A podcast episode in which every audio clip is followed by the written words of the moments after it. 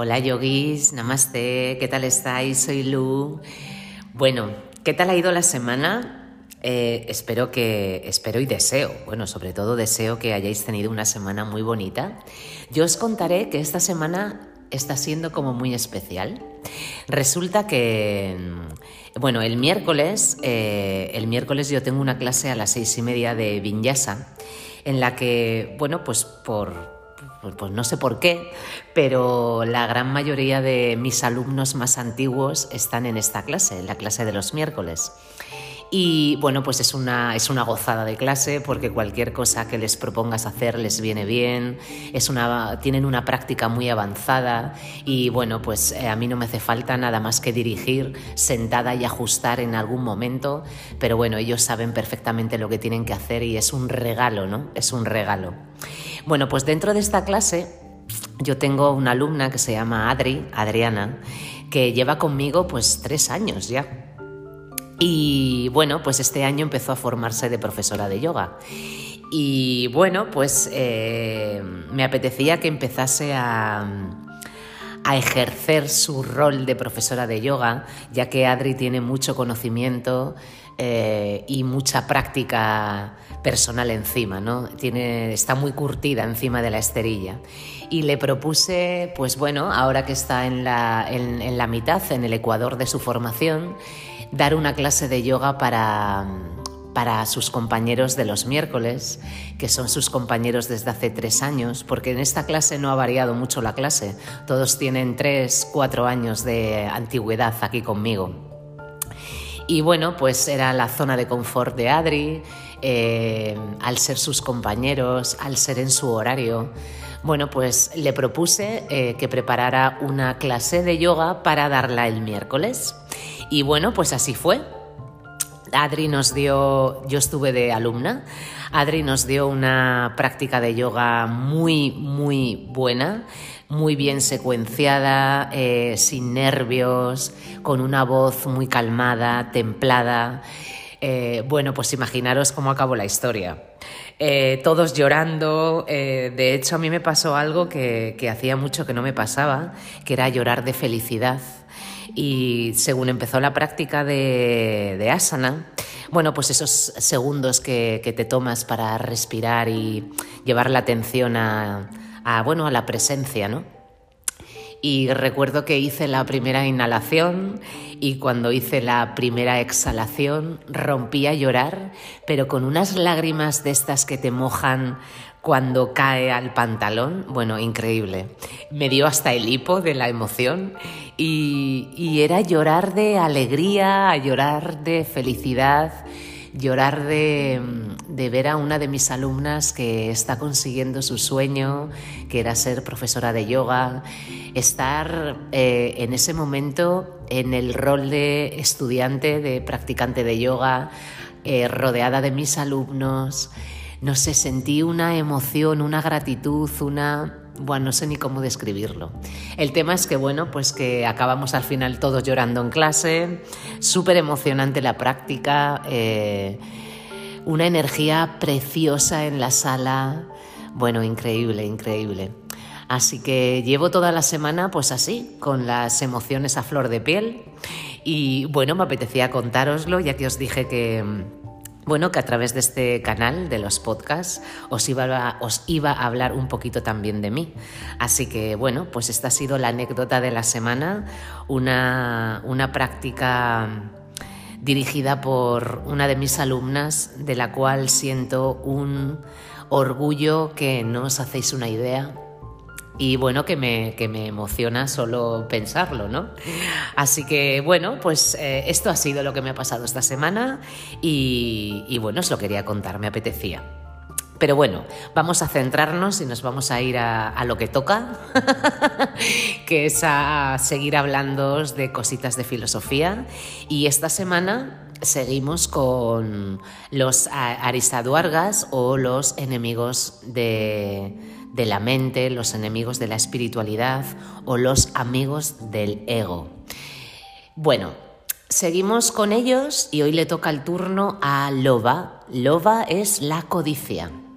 Ya hemos hablado del deseo, de la ira, en los capítulos anteriores, y hoy nos toca otro aliado del aliado del ego, que nos controla, que nos manipula, que nos hace sentirnos mal, nos hace sentirnos, eh, bueno, pues con diferentes emociones, pero casi ninguna muy positiva, y sobre todo nos hace sentirnos únicos e incompletos. La codicia o loba es un poderoso obstáculo en el camino del yoga. La codicia es desear más de lo que naturalmente necesitamos. En realidad todos, o la gran mayoría de nosotros, deseamos más de lo que tenemos en algún momento de nuestra vida o que podemos llegar a necesitar. Como hemos hablado en el capítulo sobre cama o los deseos, los deseos son una gran fuente de infelicidad.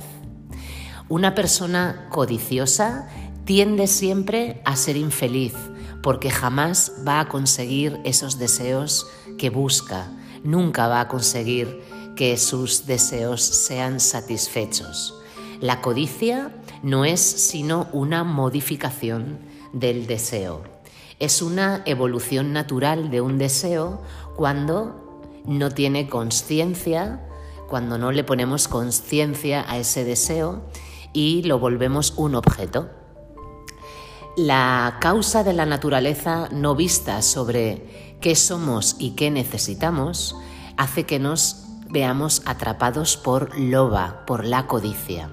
El ser humano es divino, es puro y es perfecto por naturaleza, pero la ignorancia y la falta de conocimiento y de autoconocimiento nos hace caer en estos errores que nos hacen sufrir. Nos sentimos limitados en un cuerpo y en una mente e intentamos buscar la completitud en el exterior y ahí es cuando somos devorados por la codicia. Para encontrar y saborear esa plenitud deseada, nos volcamos en la búsqueda de objetos. Es, por ejemplo, buscamos un buen hogar, un lugar adecuado dentro de la sociedad, un buen trabajo, el dinero suficiente para cubrir nuestras necesidades. Y bueno, podría seguir enumerando un montón de, deseos, ¿no? Pero en realidad, cuando te das cuenta de que esos objetos no te han satisfecho y de que ningún objeto lo hará, llegas a ese punto de comprensión y de conciencia suficiente para salir de las garras de loba. Absolutamente ningún objeto va a llegar ni va a llenar esa sensación de vacío e insatisfacción. Estos deseos son de cualidad rajásica o pasional y agitan energética la mente energéticamente la mente hasta tal punto que nos, eh, nos hace estar confusos, nos falta reflexión, nos falta objetividad y sobre todo nos lleva a la obsesión. La codicia nos ciega y esto es una terrible enfermedad y causa de malestar y de dolor emocional. La codicia también eh, obstaculiza nuestra sadhana, cualquier sadhana que tengamos la obstaculiza, ya que refuerza el ego. La codicia nos transforma en poseedores de objetos y más objetos, cada vez más y más objetos, cargados de esa supuesta felicidad, aquí entre comillas, y toda nuestra energía estará en protegernos y en querer tener cada vez más, más y más, y en proteger esos objetos para no perderlos.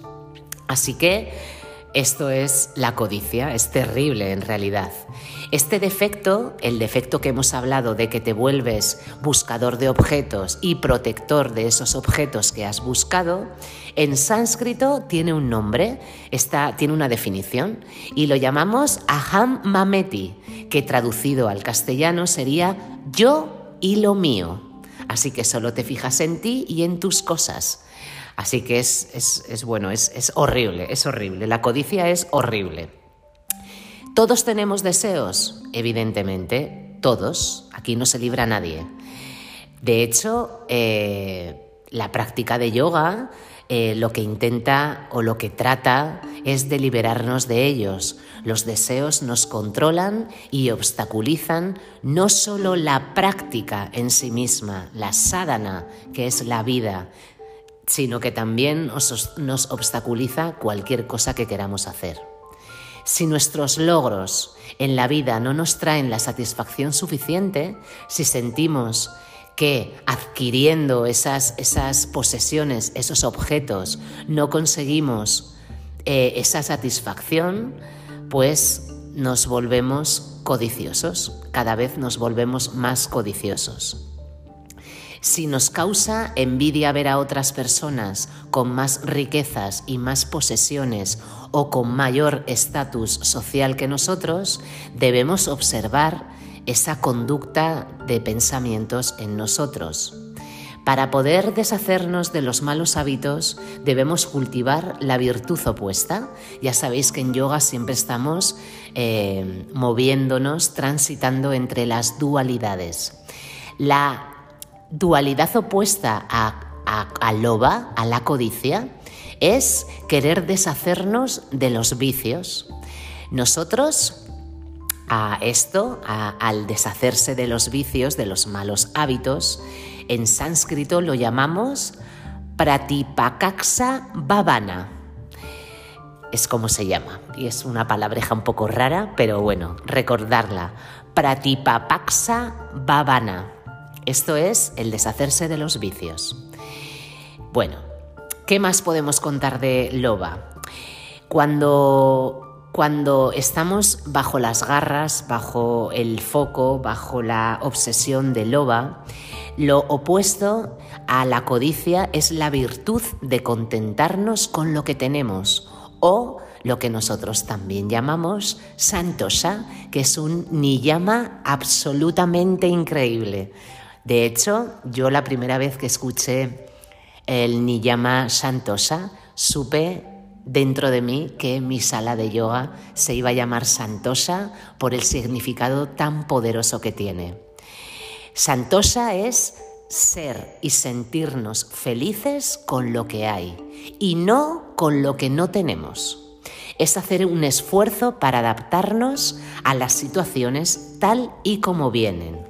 Debemos decidir no gastar nuestra energía en sentir ira o infelicidad al intentar conseguir objetos y no lograrlo, y fortalecer nuestros valores morales de desapego o aparigraja.